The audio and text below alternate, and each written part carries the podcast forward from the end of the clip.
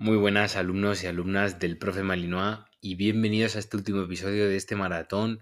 Espero que hayáis eh, disfrutado mucho del puente, casi un fin de semana largo. Yo lo he aprovechado, la verdad. Vengo de viaje, por eso he subido este episodio un poco tarde, no como siempre, a las 9 de la mañana. Y bueno, este último episodio va a tratar un poco de lo que es el vínculo con tu perro y de lo que se trata el, tener un perro, ¿no? Es un poco, voy a ser breve, pero yo creo que va a ser un tema muy importante a tratar porque, bueno, al fin y al cabo, si tienes un perro es generalmente para tener un compañero de vida, ¿no? O vamos, yo al menos lo veo así. Hay gente que no, cada uno tiene sus puntos de vista, ¿no? Pero bueno, al final siempre creas esa, ese cariño, ¿no? Hacia ese animal. Y eso, no voy a hablar exactamente de eso, pero bueno, va muy ligado y va a ser, también os vais a dar cuenta que es un breve repaso de todo lo anterior y alguna cosilla nueva, obvio. Así que nada, vamos a ir a por el episodio, pero antes de nada, como siempre, ya sabéis que tenéis toda la información en el profemalinois.com, escrito el profemalinois.com, que muchos me lo preguntáis, y nada, eh, también tengo el Instagram, arroba el profe Marinois, al igual que el podcast. Y bueno, el canal de YouTube que ya está en camino. He estado estudiando este puente, todo lo que he podido. Pero bueno, eh, tiene tema. Tiene tema entre organizar todos los vídeos que quiero subir y demás. Vais a tener este maratón ilustrado, por así decirlo. Y lo subiré a lo largo, pues no sé, de estas semanas, imagino. Vale, así que nada, no me entretengo más con la introducción y vamos al lío. Para empezar este episodio, como no, vamos a empezar por lo que viene a ser el vínculo.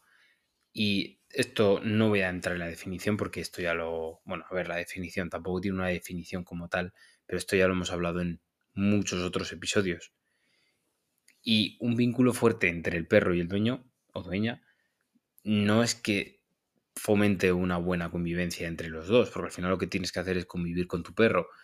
Pero es que además es una buena convivencia el, que sea tu compañero, tu amigo, ¿no?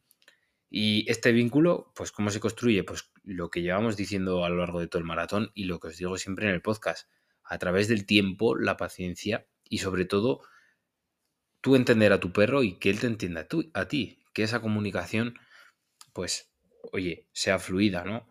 Lo que dijimos en el, primer pilar, la comunicación es fundamental. Y entender el lenguaje corporal de tu perro, vamos, es un, es un paso clave para, para mejorar esa comunicación, ¿no? Entonces, ya hemos dicho el cómo se comunican los perros principalmente, que es a través del cuerpo. Y bueno, pues tenemos que ser como dueños, como compañeros, eh, ser capaces de interpretar esas señales de forma efectiva. Por ejemplo, si un perro, si tu perro, ya no un perro, ya es que es conocer a uno, a uno mismo, ¿no? Al, vamos, al perro que tienes en casa, tiene el rabo entre las piernas, cuando se le acercan tres perros a olerle, pues oye, igual tenemos que ayudarle y sacarle esa situación de estrés. ¿Vale? Pero eso tenemos que aprender a leerlo. También, otro ejemplo, cuando llamamos al perro y viene de ti, pues, vale, ha hecho algo que nosotros le hemos pedido, pero ¿por qué creéis al final que, él viene a una llamada cuando hay una distracción de otros tres perros jugando con una pelota y, hay un, yo qué sé, un muñeco que hace sonidos? Pues porque el perro dice, uy, me ha llamado mi amo. ¿Por qué me ha llamado? Vamos, mi amo. Mi amo, mi propietario. También queda un poco mal, ¿no? Decirlo de amo.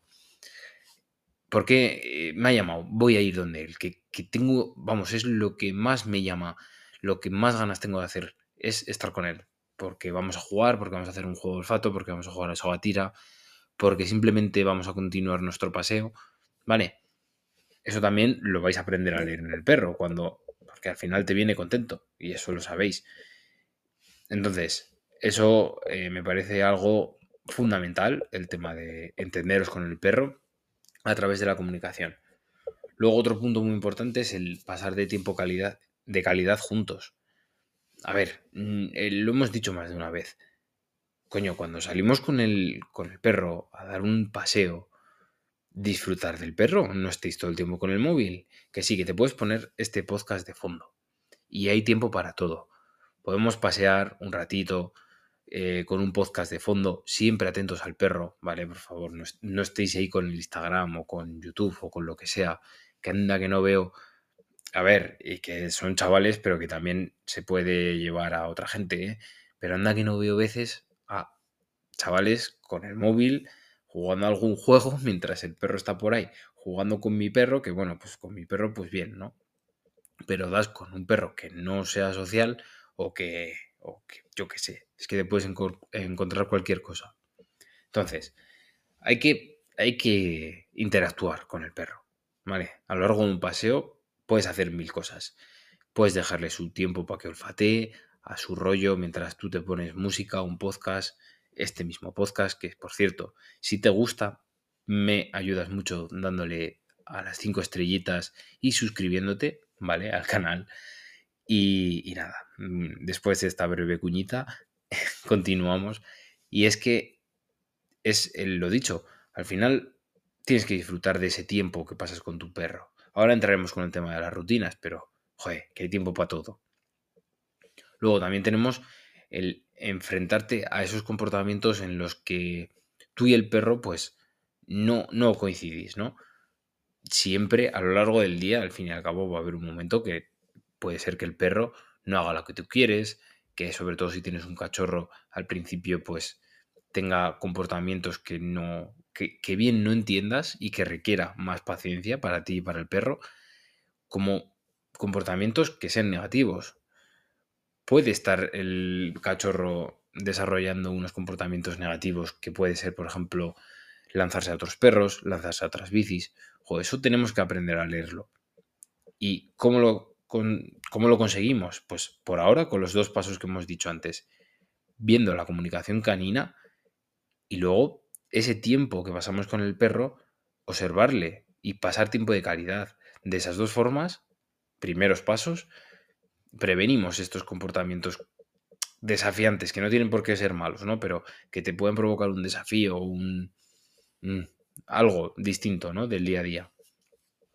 Y luego, pues la forma de, ya digamos que sería el último paso, es la forma de corregir o de comunicarle al perro que ese comportamiento no lo aceptamos. ¿Cómo? Pues a través de la corrección positiva. Pues, pues evitamos castigos, métodos agresivos, no tienen por qué ser negativos exactamente, ¿no? A ver, yo de toda la vida considero que chillar a un perro pues es negativo, ¿no? pero se le puede hablar al perro de una forma que entienda que lo ha hecho mal. Y obviamente no es positiva, pero joder, no la gritamos tampoco a la, oreja, ¿no? Y decimos, cago en todo que lo has hecho mal, que. No, ¿vale?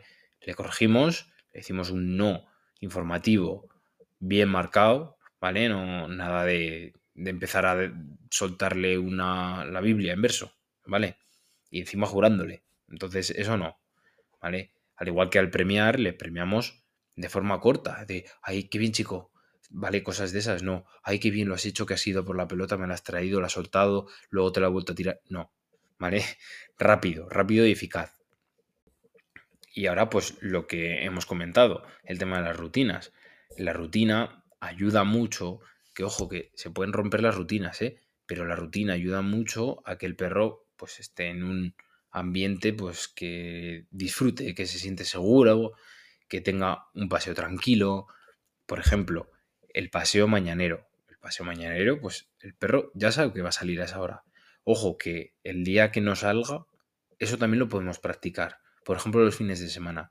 Si tú todos los días tienes que estar a las 7 de la mañana en el trabajo, pues si todos los días le sacas a las 6, joder, a lo largo de la semana y de los meses vas a hacerlo 20 veces al cabo de un mes, los fines de semana, si ves que tu perro reacciona pues ladrando, que te levanta de la cama, bueno, pues eso os recomiendo trabajarlo. No vamos a entrar en cómo trabajarlo en este episodio, ya si queréis comentármelo y lo hablamos algún día, pero esas cosas tenéis que practicarlas, ¿vale? Salir también de esa rutina de vez en cuando. Ojo, la rutina, lo que digo, ayuda mucho, da esa sensación de seguridad y de, pues eso, tranquilidad a lo largo del paseo.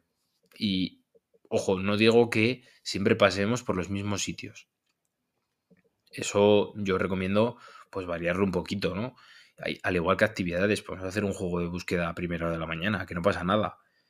Pero si hoy lo hago a primera hora de la mañana, al día siguiente lo hago a última hora del día.